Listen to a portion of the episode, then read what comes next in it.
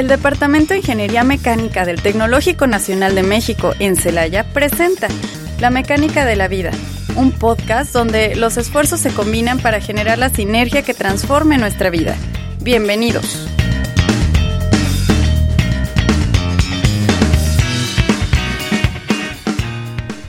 Hola, bienvenidos a un nuevo episodio de este proyecto titulado La Mecánica de la Vida, donde compartiremos con ustedes las actividades que nuestra comunidad estudiantil lleva a cabo. Mi nombre es Laura y estudio la especialidad de diseño manufactura. Actualmente curso el séptimo semestre y en esta ocasión estaré compartiendo micrófono con mi compañero Carlos. Hola amigo, ¿qué tal? ¿Cómo estás el día de hoy? Hola Laura, ¿qué tal? Este, me encuentro excelente. Me presento, como ya dijiste, mi nombre es Carlos, yo estudio la especialidad de calidad en la manufactura automotriz y estoy cursando actualmente el octavo semestre. Este, me emociona mucho estar en este programa donde, donde tendremos la participación del maestro Genaro Rico Baeza, profesor de maestría del Departamento de Ingeniería Mecánica, que nos platicará sobre los cursos que imparte actualmente dentro de nuestra institución. De igual forma, también nos acompañará nuestro compañero Jesús Pesquera de la asociación. Esto para decirnos cómo es que es el proceso de generación de una nueva plantilla. También recuerda que estará nuestro compañero Francisco del capítulo estudiantil ASME para platicarnos sobre un proyecto formativo de un robot. Acompáñenos entonces a este increíble programa. Pues no esperemos más y demos inicio. No pierdas detalle, absolutamente todo en Mecánica Departamental. Como ya lo mencionamos, le damos la más cordial bienvenida al maestro Genaro. ¿Qué tal, maestro? ¿Cómo se encuentra el día de hoy? ¿Qué tal? Buenas tardes. Muchísimas gracias por la invitación. Eh, muy contento de poder colaborar con ustedes en este excelente programa. Muchas gracias. Pues bueno, iniciando, nos interesaría saber acerca de dónde inició o estudió la ingeniería. Bueno, yo soy egresado de, aquí del Tecnológico Nacional de México en Celaya, eh, de la carrera de, Ingeniería Mecánica. También eh, por ahí del año 2015 me incorporé a la maestría en Ciencias de la Ingeniería Mecánica. Ahí fue realmente donde ya eh, comencé con, con, la preparación acerca del diseño mecánico. mi especialidad es en diseño mecánico. y actualmente me encuentro estudiando el doctorado en Ingeniería, aquí también en la institución y eh, colaboro con el departamento impartiendo eh, las materias de análisis de elemento finito en la maestría. Este, previo a la maestría eh, me desenvolví un par de años en la industria, en Rain Metal, ahora se llama Rain Metal, antes era Colben Schmidt, como ingeniero de manufactura elaborando pistones para motores de combustión interna. Y bueno, ahí empecé un poquito a, a trabajar con los softwares CAD, que es parte fundamental del diseño, que es la primera etapa, digamos, del, diseño mecánico. ¿Y cómo fue que eh, inició su interés por ser un instructor de software? O sea, ¿qué lo llevó de, la industria a ser instructor? La verdad, la, siempre me ha interesado eh, compartir un poco de mi experiencia con, los chicos, con los alumnos, eh, para que puedan desenvolverse, bueno, en, la, en, la, rama que a mí me, me gusta, que es la, el diseño mecánico. Este, como les mencioné, la eh, hay tres ramas en la parte del, diseño mecánico que están eh, perfectamente bien distribuidas, que es eh, los software CAD, que es el diseño asistido por computadora con el uso de pues diferentes plataformas, como plataformas creadas por Autodesk o Dassault Systems. y después viene la parte de la ingeniería asistida por computadora, que por siglas en inglés se denomina CAE donde ya se analiza pues el comportamiento estructural o el, funcionamiento de los componentes que estamos eh, modelando para pues saber si van a funcionar realmente ya en la aplicación. Este y posteriormente pues viene la parte CAM entonces eh, en la parte CAM ya pues manufacturas lo que lo que has este, creado en, el software CAD y bueno eh, creo que es una, una, muy bonita experiencia tener pues a la mano todas esas herramientas y, la verdad es que son muy utilizadas en la industria. Eh, prácticamente el 100% de la industria menos utiliza software CAD. Las industrias que desarrollan ya, ya ingeniería pues ya se involucran con los softwares CAE y es importante que, ustedes como alumnos pues tengan ese, ese conocimiento. Es vital para ingenieros mecánicos como, como lo somos, ¿no? Suena bastante, bastante interesante. Este, yo me pregunto, este, ¿cuántos años lleva impartiendo lo que son este tipo de cursos? Eh, pues ya llevo algo de tiempo, este, aunque no lo parezca. Eh, desde el 2017 estoy trabajando con, con la impartición tanto de materias relacionadas al diseño mecánico aquí en la institución, como cursos de capacitación externos. Específicamente yo me especializo en los softwares que les, que les comentaba, no, no en todos porque son muchísimos. Eh, prácticamente uso las herramientas de, de, de, Assault Systems y herramientas este, como, como ANSYS. Ya que hablamos de lo importante que son estos cursos para nuestra formación como, como mecánicos, eh, ¿qué cursos nos estarías ofreciendo tú como instructor? Bueno, cursos de modelado 3D, eh, donde pues empezamos de las, de las, eh, desde las operaciones básicas de eh, pues extrusión, corte de material para poder elaborar la, la, pieza, pasando por herramientas de, o operaciones de, de revolución para generar pues sólidos de revolución, como su nombre lo, lo indica. y bueno, una parte importante también es el, el diseño de estructuras que se pueden implementar bueno, pues en diferentes aplicaciones dentro de la, dentro de la industria además este eh, apartados o modelados de, chapa metálica que también es un, tema bastante bastante utilizado en la, en la, industria la generación de los planos de fabricación para todo ese tipo de, componentes. Y eh, pues ya pasando un poquito eh, más más allá del, de los softwares CAD el manejo de los softwares CAE que ya sería la, la simulación de aspectos estructurales para saber si eh, el esfuerzo que al, que está sometida la pieza va, va, va, a soportar ese esfuerzo a la pieza, qué factor, determinar factores de seguridad, trabajar análisis de fatiga, este, análisis eh, de vibraciones, térmicos, de fluidos, etcétera. Toda esa, esa parte es la que este, pues más o menos tengo expertise en ese, en ese, en esa área y pudiera eh, apoyar pues a la, a la comunidad estudiantil para, para el desarrollo de habilidades como pues en estos softwares. Muy bien, muy bien. Este, bueno, una parte yo creo que es muy interesante y muy importante, especialmente para las personas que quieren o que están tomando el curso, es si tiene algún tipo de certificación.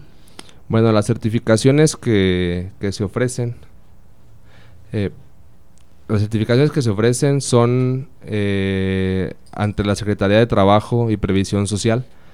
Eh, y esas certificaciones eh, pues avalan al instructor que imparte el curso, que es un, instructor certificado, y a la persona que recibe el curso, eh, pues es un curso con validez curricular que pueden sin duda pues ponerlo en su currículum y presentarlo ante, ante el interesado que los va a contratar ¿no? en, la industria. Y creo que eso les sirve bastante, bastante bien a ustedes porque les facilita bastante la inserción hacia, hacia la industria. Realmente eh, pues en las entrevistas se fijan bastante en qué tan preparado vienes, más allá de lo que de, los conocimientos que tienes académicos.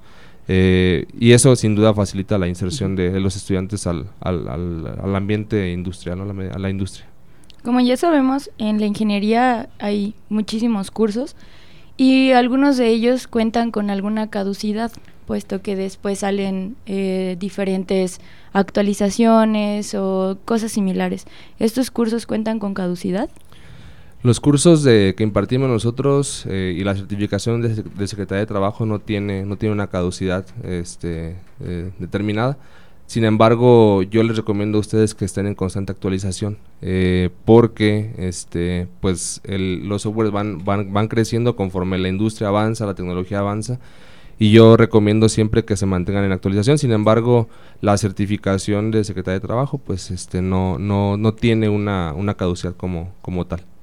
Ok, ¿y esto cómo lo podemos incluir en nuestro currículum ya cuando lo tenemos? O sea, que ya tenemos el curso completado, podemos decir que somos técnicos en diseño o que somos, eh, que, ¿Qué referencia? Como, tal técnicos, ¿no? Eh, Secretaría de Trabajo especifica eh, claramente que el curso, como se da de alta ante, ante ellos, describa como tal, eh, pues así, que es nombrado como curso de modelación eh, o curso de, simulación.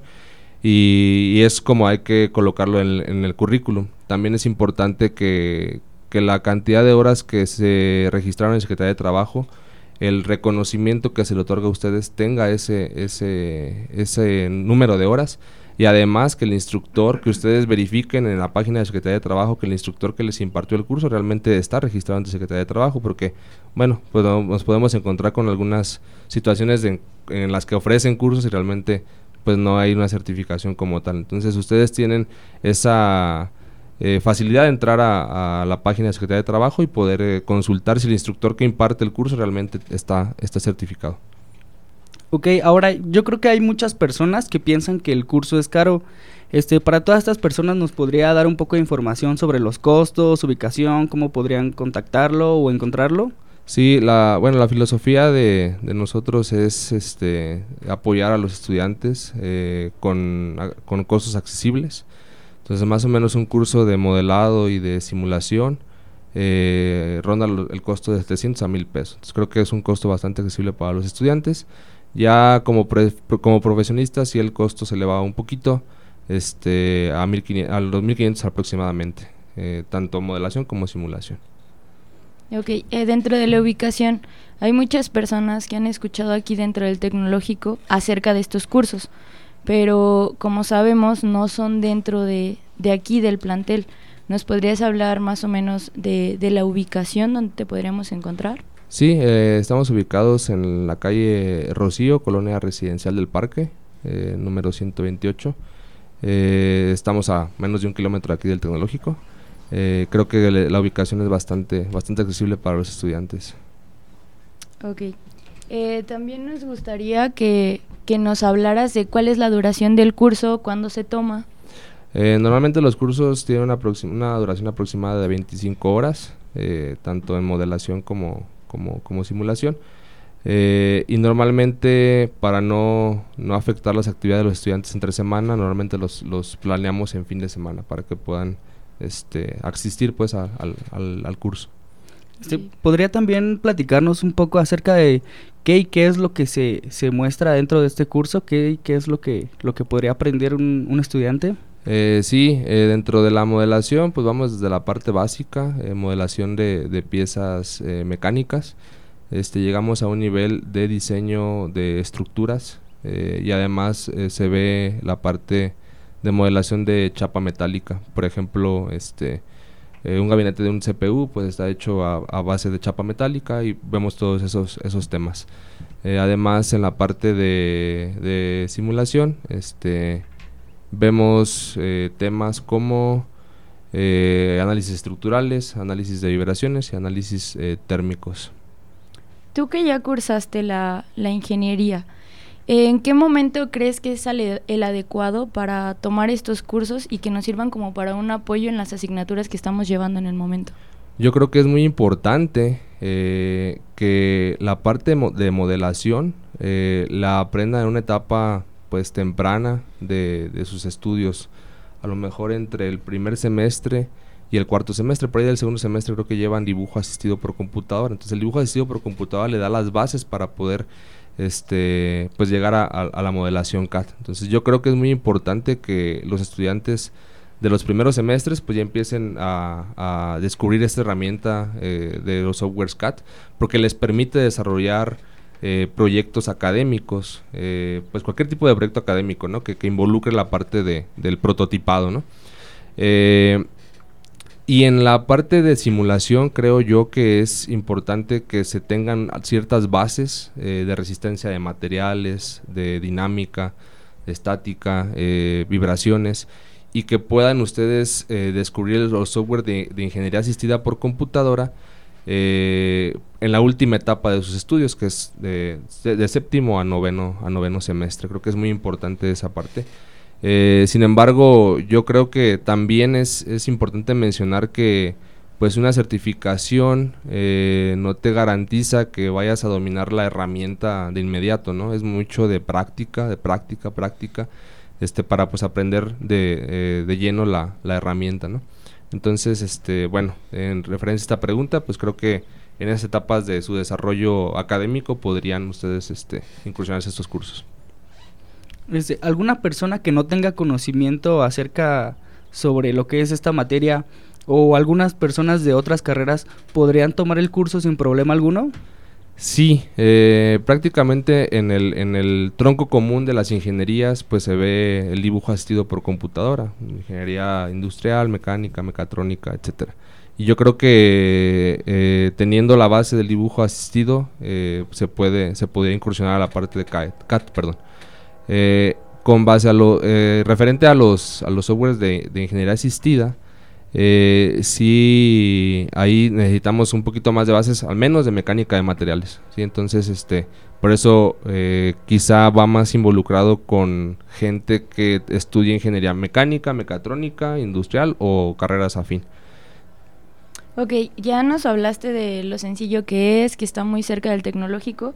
Háblanos ahora sobre la parte del equipo, o sea, qué necesitamos, qué tanta capacidad necesita tener nuestra laptop y cómo funcionan las licencias. Ok, eh, en la capacidad de la, de la laptop sí es, eh, importante que, que se tenga una, una memoria RAM de 8, giga, de 8 gigas este, para al menos eh, poder correr los softwares de, de modelación. Eh, y en cuanto a licencias, sí es importante que se utilicen eh, licencias estudiantiles para no, no tener problema con este de, licenciamiento. ¿Esta licencia la tramitaríamos cuando estamos en el curso contigo o tendríamos que verlo en nuestra institución? Eso hay que revisarlo con la de, entrada con la institución para no, no violar las, las eh, reglas que tienen las eh, pues sí los, los, software, las, las empresas, ¿no? Ok, como ya hemos estado hablando, pues los software que, que nos estás platicando son realmente ocupados en la industria, pero para las personas que a lo mejor no están muy empapados en la ingeniería mecánica y nos escuchan, ¿cuál es un ejemplo de donde lo puedes aplicar? Por ejemplo, el cualquier sistema mecánico, eh, por ejemplo, que, que, funcione con engranes, poleas, eh, bandas, es necesario eh, poder plasmarlo digitalmente para saber el funcionamiento mecánico, si es que va, si es que va a funcionar, si es que el movimiento se va a dar. Y es importante que pues se, primero se plasme digitalmente para después pasar al prototipado y ahorrar ese tiempo de prototipado y sobre todo costo y, dinero ¿no? del, del, del, prototipado. Es muy importante que, que, este se, que se desarrolle primero digitalmente para poder validarlo. Eh, prácticamente todo lo que observamos en nuestro, en nuestro entorno, cualquier sistema eh, mecatrónico, mecánico, eh, los automóviles tienen un proceso de diseño ECAT previo a la construcción del modelo o del, o del producto final. Ok, para todas las personas que nos están escuchando, ¿nos podrías aterrizar un poquito el concepto de un prototipado? Eh, sí, el, bueno, el prototipado nace de una idea de diseño, ¿sí? Por ejemplo, una, una solución a un problema de diseño podría ser eh, inclusive hasta un elevador, ¿no? Por ejemplo. Eh, todo lo que es el mecanismo de para poder elevar a cierta plataforma o a ciertas personas, este, pues lleva un proceso de diseño que puedes tener muchísimas alternativas. se pueden hacer mecanismos como engranes, poleas, repito, este, y poder hacer la transmisión de movimiento de estos, de estos componentes. Eh, pasar a la parte de dibujo, eh, dibujo un bosquejado y ese bosquejo eh, pasarlo al, al, diseño, al, bueno, a la modelación 3D, que es el uso de los softwares de, modelación, de, diseño asistido por computadora, para después pasar a su análisis. saber si el elemento mecánico va a funcionar de acuerdo a la necesidad para, para el cual fue diseñado y finalmente poder este quizá ahora bueno con la con el eh, con el uso de la manufactura aditiva podemos llegar rápidamente a un prototipado que es simplemente pasar del modelo digital a un modelo a un modelo a un producto ya eh, real. Y si se requiere una evaluación eh, física que la simulación no sea suficiente para evaluar el funcionamiento del, del mecanismo poder hacer una evaluación física con el con el prototipo y finalmente de esa evaluación llegar al producto final. Toda esta etapa o estos pasos que, les menciono son métodos eh, o, son parte de la metodología de diseño. Desde arrancar desde una idea o, resolver una necesidad, llevar al bosquejo, después del bosquejo pasar a la parte de modelación, después de la modelación a la parte de evaluación finalmente la construcción del prototipo para saber si voy a evaluar este lo digital ya en físico y una vez que haga una evaluación tanto digital como en físico llegar al producto final. Y todo esto es la metodología de diseño que llevamos a cabo para el desarrollo de algún, de algún mecanismo, algún producto. Ok, este, parece que tiene bastante conocimiento acerca sobre todo el tema y bastante experiencia. ¿Podría contarnos un poco sobre su acercamiento en la industria? Es decir, ¿qué presencia tiene actualmente en la industria? Sí, afortunadamente me ha tocado eh, resolver ciertas problemáticas en la, industria eh, con proyectos de vinculación de aquí del tecnológico con, con, con, la, con las propias empresas. Eh, el más reciente fue un proyecto que trabajamos con Frescopac que nos permitía ahorrar tiempo en, en, el, en, la, en el ensamble de cajas de, de plástico. Ellos, ellos se dedican a la inyección de cajas de plástico para contener alimento. Este, trabajan mucho con, con, Bachoco y con algunas otras empresas que, de la industria alimentaria. Eh, y nos, desarrollamos un, un, dispositivo, una máquina para, para poder ensamblar eh, las cajas de plástico que, nos, que, les ayudó a ellos a tener eh, un ensamble de cinco cajas por minuto cuando ellos ensamblaban casi una caja por minuto. Entonces, eh, ese fue el desarrollo, uno de los desarrollos más, importantes que hemos, que hemos tenido con la industria. Y ya internamente en el tecnológico, gracias a la maestría, eh, fue donde pues eh, inicié con, con, la parte de diseño. Y en la maestría se desarrolló una máquina de, para hacer pruebas de fatiga en prótesis de cadera. Entonces, este, tanto hemos eh, desarrollado eh, proyectos para, para, la industria alimentaria automotriz como para eh, la industria biomédica, aunque el último proyecto que les platiqué pues se quedó más que nada para la parte de investigación. Ok, pues está muy interesante todo lo que nos estás comentando. Y la verdad pues son cosas que creemos que deberían de llegar a más personas. Y hablando de ello, últimamente nos ha interesado mucho el despertar el interés en las personas más jóvenes para que estudien ingeniería y se den cuenta de lo importante y de la presencia que pueden tener en el mundo. ¿Tú cómo animarías a alguien dentro de tu trayectoria y desde tu opinión? ¿Qué consejos darías o cómo atraerías a alguien a que estudiara ingeniería mecánica? Yo creo que lo, lo bonito de la ingeniería mecánica es tener la capacidad de, de saber cómo funcionan las cosas y no nada más este las máquinas, sino cómo funciona, por ejemplo, un, aire acondicionado, cómo funciona un refrigerador. Eh, son cosas que a diario nos preguntamos y que estudiando la ingeniería mecánica podemos tener ese conocimiento y esa capacidad analítica para saber cómo funcionan y no nada más cómo funcionan, sino cómo poder este, mejorar el funcionamiento de, las, de este tipo de, equipos. Eh, creo que eso es inspirador para un ingeniero mecánico, el poder resolver una problemática este, eh, de este tipo y poder, desarrollar equipos, este, tanto, pues sí, sistemas, sistemas mecánicos como sistemas de refrigeración, como sistemas térmicos y prácticamente con, con la ingeniería mecánica este, podemos resolver todo este tipo de, problemáticas. Creo que eso es eso debe, debería ser inspirador para, para cada uno de nosotros para poder este, eh, pues estudiar la, ingeniería mecánica.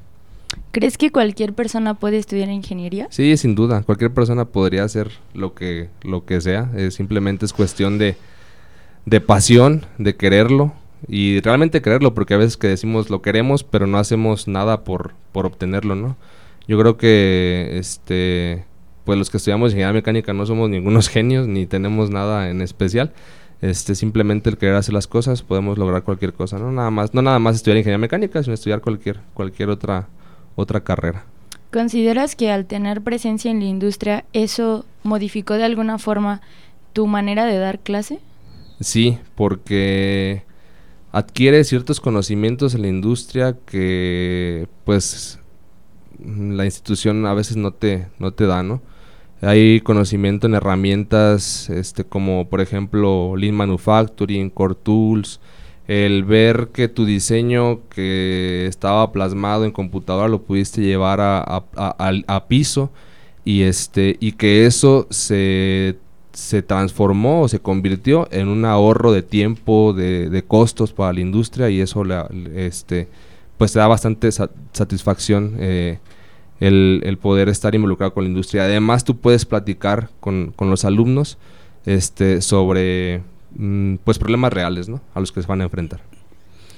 Pues bueno, este lamentablemente se nos terminó el tiempo, pero es bastante, bastante interesante. Yo creo que cualquier persona que haya escuchado este programa o que esté escuchando este programa, este, no tendrá duda alguna en contactarlo, en buscarlo para llenarse, empaparse de toda esta sabiduría. Gracias. Este, Pues bueno, eh, nos da muchísimo gusto que nos hayas podido compartir un poco de tu experiencia, que nos hayas acompañado el día de hoy y esperemos que no sea la primera ni la última vez. Muchas gracias por la invitación. Ok, entonces eh, no tengo más que mandar a corte. Quédense con nosotros porque regresando del mensaje, tenemos para ustedes la plática con nuestros compañeros Jesús Pesquera y Francisco. Ya volvemos. En un momento regresamos a La mecánica de la vida. Ya estamos de regreso en La mecánica de la vida. Regresamos con ustedes. Está con nosotros nuestro compañero Jesús Pesquera por parte de la asociación para dar inicio a esta pequeña cápsula de mecánica estudiantil de nuestra asociación. ¿Qué tal? Buen día, Laura, Carlos, ¿cómo se encuentran el día de hoy? Muchas gracias por la invitación. Bien, bien, pues igual eh, creo que el día de hoy nos interesa platicar acerca de cómo es la conformación de una nueva planilla, porque como ya sabemos, ya empezó ese rollo de las convocatorias y todo eso. Sí, claro. este, primero que nada, ¿cuánto dura una asociación? Pues el proceso, digo, la duración de una asociación es de un año, dos semestres, y eh, puede variar. Hay asociaciones que empiezan en el semestre de enero-junio o dependiendo los, los distintos este, casos que se presentan, a lo mejor en agosto-diciembre. Ok, ¿y hay alguien que tenga como alguna restricción para unirse a la planilla? Sí, en el consejo nos establece una convocatoria, la cual se tiene que cumplir. Eh, por mencionarles algunos casos, se debe de ser mexicano, que pues es un requisito relativamente sencillo que todos cumplimos. Eh, debemos cursar por mínimo tercer semestre y máximo séptimo semestre. O por otro lado, tener al menos 12 materias en, todavía por cursar y estar mínimo año y medio todavía en el tecno, ya que como sabemos pues el último semestre es de residencias y pues se busca que cumplamos con el año completo de, de la asociación, entonces año y medio para que se cumplan los procesos correctamente. También la mesa directiva que está conformada por presidente, vicepresidente, secretario, subsecretario y los dos tesoreros debe de tener como mínimo por medio de 80 eh, y todos los demás miembros debemos de tener eh, de preferencia todas las materias al corriente o no tener más de dos, dos cursos de repetición o una materia en especial. Ok, y cuéntanos cuál es la finalidad de que nosotros tengamos interés en participar en una asociación. La asociación como tal nos puede dar un valor curricular, ya que en nuestro, en nuestro currículum podemos aportar que estuvimos formando parte del, del, de este grupo, eh, describiendo nuestra, nuestro proceso o, o, nuestro cargo que teníamos ahí. Y tanto ayudar como al, al, cuerpo estudiantil, en la asociación se busca que los estudiantes cuando tengan algún problema con algún profesor acudan con nosotros y por medio de consejo estudiantil nos comuniquemos nosotros para solventar ese problema. Eh, también la asociación está ofreciendo por lo general servicios de impresiones, este, eh, préstamo de equipo deportivo para que en horas libres los estudiantes pues podamos disfrutar en esos momentos. Este, algo que es importante o bueno, yo imagino que es interesante para las personas que se quieren unir a, una planilla o a la asociación es el tiempo que, que, esta actividad lleva a cabo, es decir, cuántas horas pasan al día en la asociación, qué actividades llevan.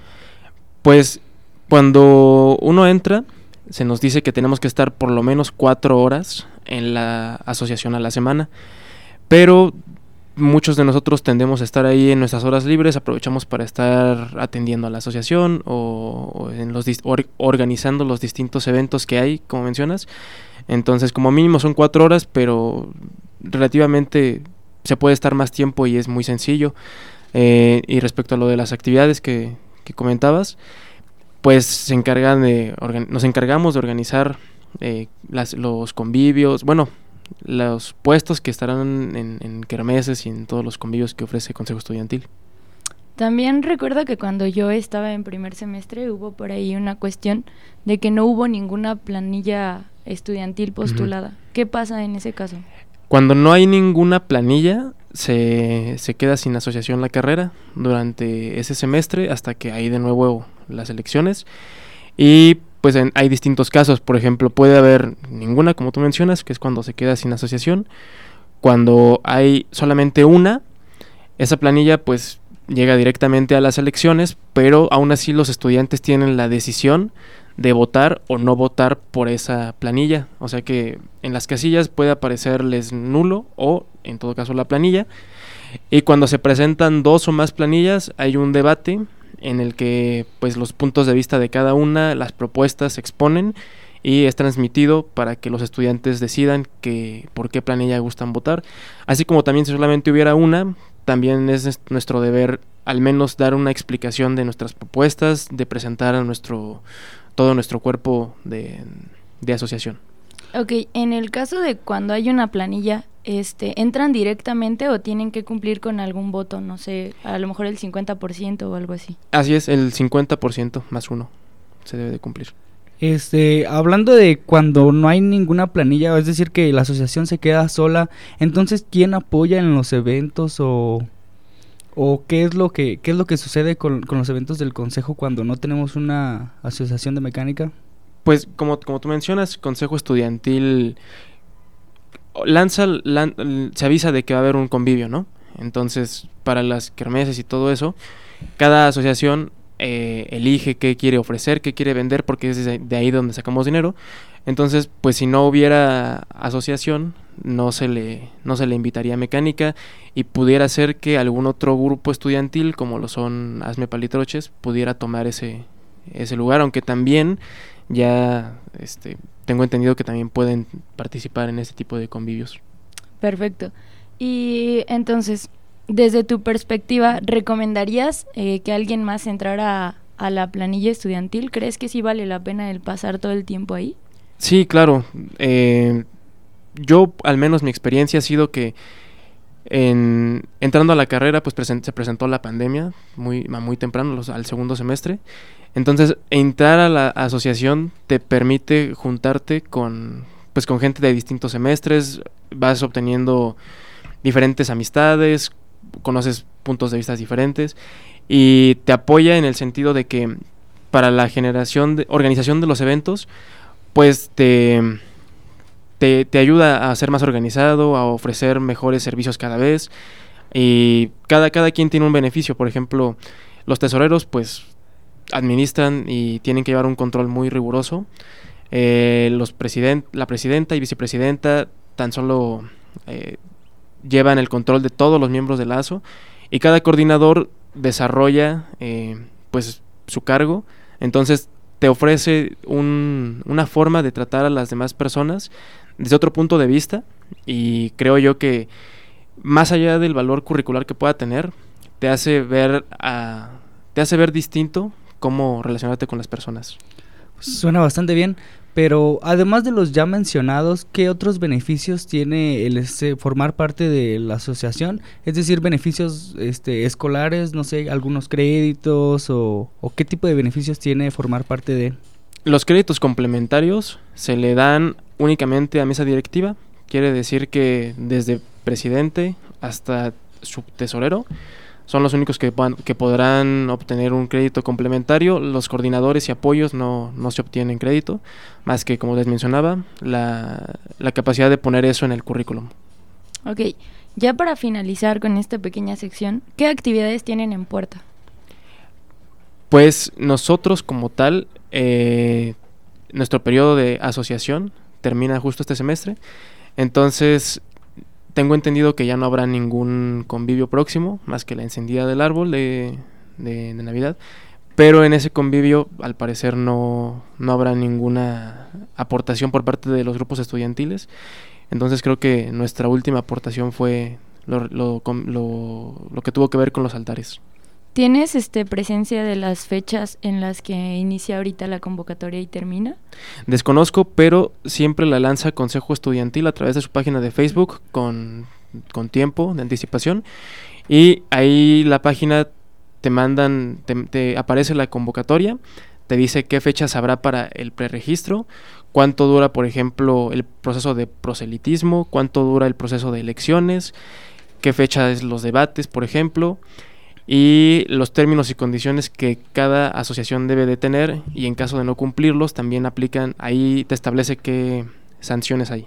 Ok, para los interesados que son de semestres más abajo, ¿es necesario que cuenten con, con parte de la plantilla ya con experiencia? O sea, que sea algún integrante ya viejo de otra plantilla. No es, una, no es un requisito, pero es recomendable porque alguien que ya estuvo ahí tiene el conocimiento de qué acciones hay que llevar, de qué organización tomar y se sugiere que sí sea así, pero no es ningún requisito que haya algún miembro anterior de alguna asociación. Muy bien. Pues bueno, con esto terminamos. Muchísimas gracias por habernos compartido esto y a todas las personas que nos están escuchando. Esperemos haya sido de su interés y esperamos también verlos dentro de la postulación de la planilla. Eh, como siguiente, pues ya les comentamos que tenemos a nuestro compañero Francisco Romero, el cual está participando en el capítulo estudiantil ASME. Nos platicará acerca de las actividades de un proyecto formativo que está tratando de robot. ¿Nos podrías hablar algo de ello? Hola, ¿qué tal? Muchas gracias por invitarme. Bien, más que nada es sobre dar información acerca de este robot para los interesados de la mm, carrera de mecatrónica, ya que sobre todo se enfoca en esto este robot. Este robot que es, se llama Starfish, es un robot acuático que tiene como capacidad tener tres dedos. Este se desarrolla por los profesores Verónica Santos y Jonathan Poser en la Universidad de, eh, de California perdón, y la Universidad de Washington. Entonces, ¿qué tiene especial este robot acuático que los demás no han tenido? Pues aparte de la capacidad de tres dedos, es que este detecta minas, las cuales se hayan dejado por los años de guerras submarinas o náuticas.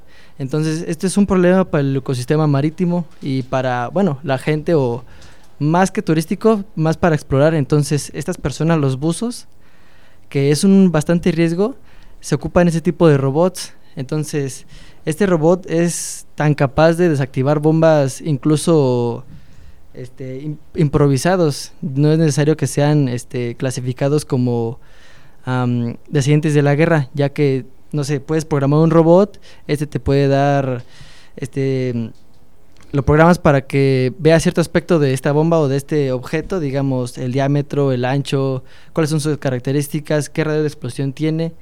Pero en cambio este robot tiene una inteligencia tan avanzada que puede saber qué objeto no es clasificado como peligroso o sí peligroso. Entonces, si ve un objeto que es en potencia bastante peligroso para las personas o los animales, lo puede retirar sin ningún problema, ya que, bueno, si se llega a la ocasión de explotar, no hay problema que tenga un operador, entonces solo va a haber pérdidas monetarias.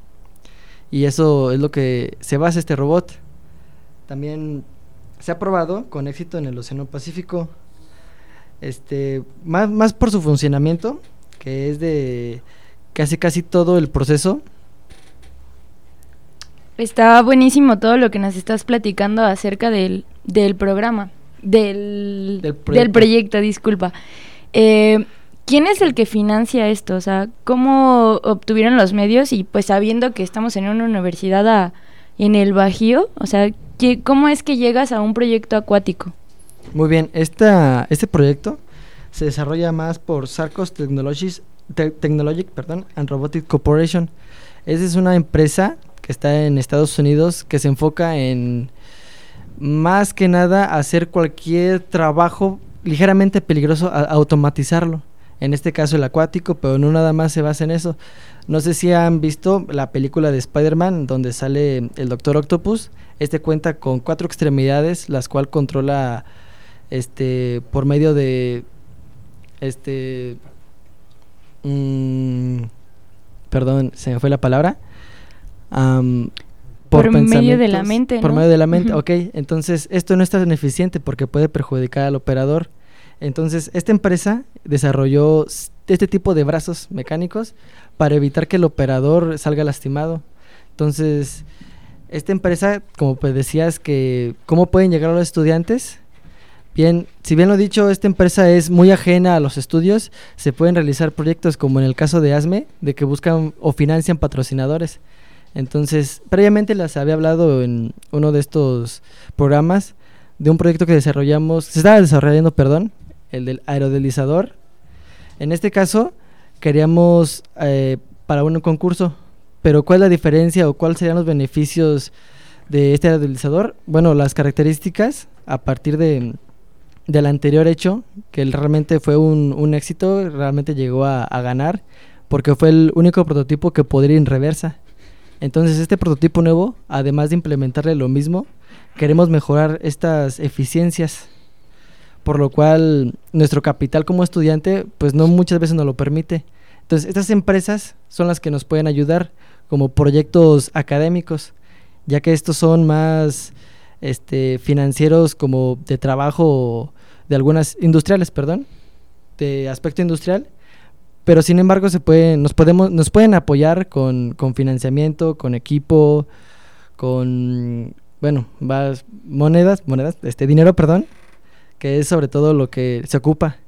Entonces, vamos a, a este patrocinador, nos dan financiamiento y podemos hacer este tipo de proyectos. Este en general, este, este, perdón, este en específico, se desarrolla en, de forma más industrial, pero realmente se puede hacer de forma comercial.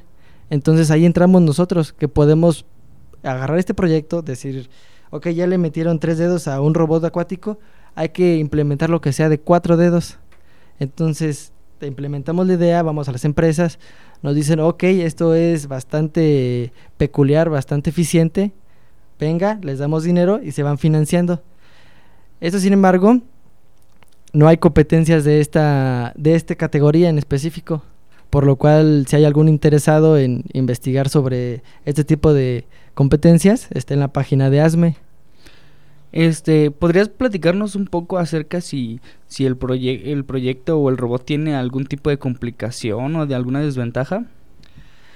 Bien, sobre todo es que en el agua es todo un desafío, ya que no es un terreno muy habitual para los robots, ya que las oscilaciones de la marea o las corrientes marítimas hacen que sea muy inestable, pues es algo que también se tiene que tomar en cuenta.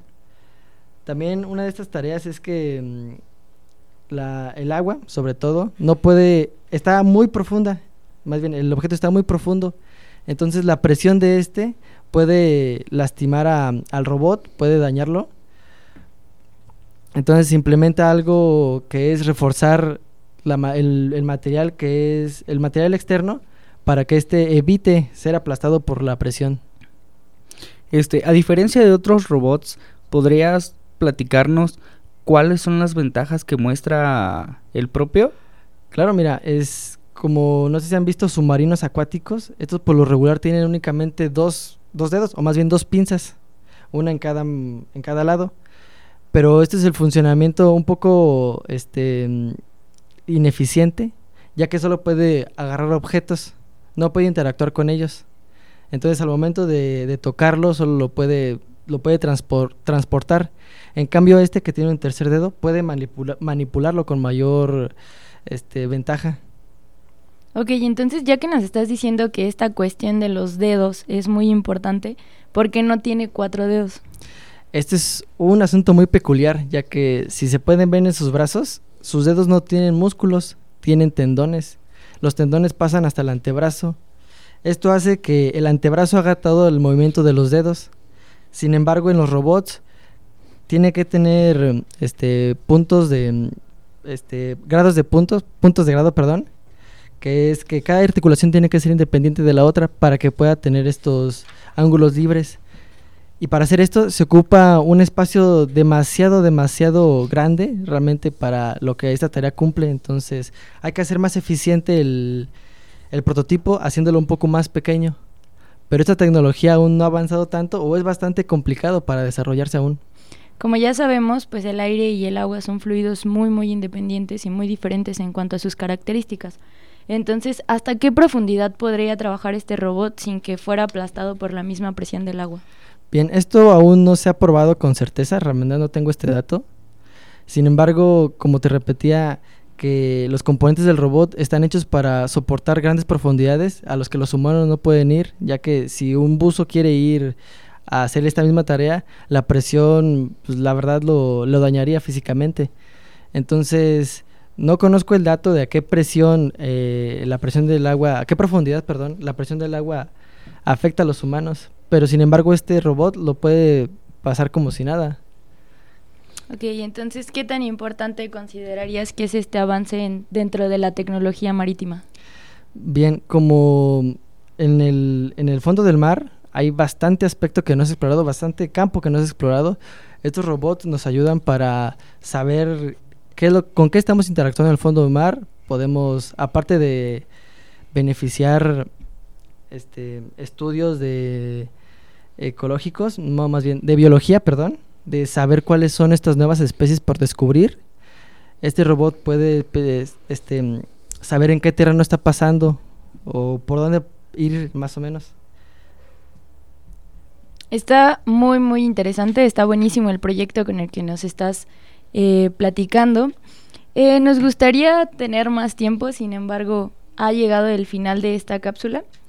Y pues así es como concluye nuestro capítulo de hoy. Nos pueden sintonizar el próximo jueves a la misma hora en Radio Tecnológico.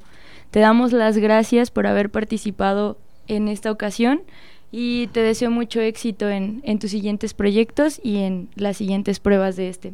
No, muchas gracias por invitarme. También les damos las gracias a, a ustedes por estarnos escuchando y permitirnos estar un día más presentes en su día. Pues bueno, nos, nos vamos, este, sin antes recordarles todo lo que estuvimos viendo dentro de este capítulo. Eh, como ya sabemos, estuvimos con el maestro Genaro Rico Baeza, que actualmente es un profesor del instituto. Eh, este nos habló acerca de los cursos con las certificaciones que imparte. Eh, también nos, nos comentó de su vida laboral y todo lo que nos puede traer como beneficio el tener esa interacción con los software y con, con el mundo laboral. Los esperamos en la siguiente emisión, donde nos acompañará el profesor Jaime Gallardo Alvarado, este hablando acerca de su más reciente libro publicado. No se lo pueden perder.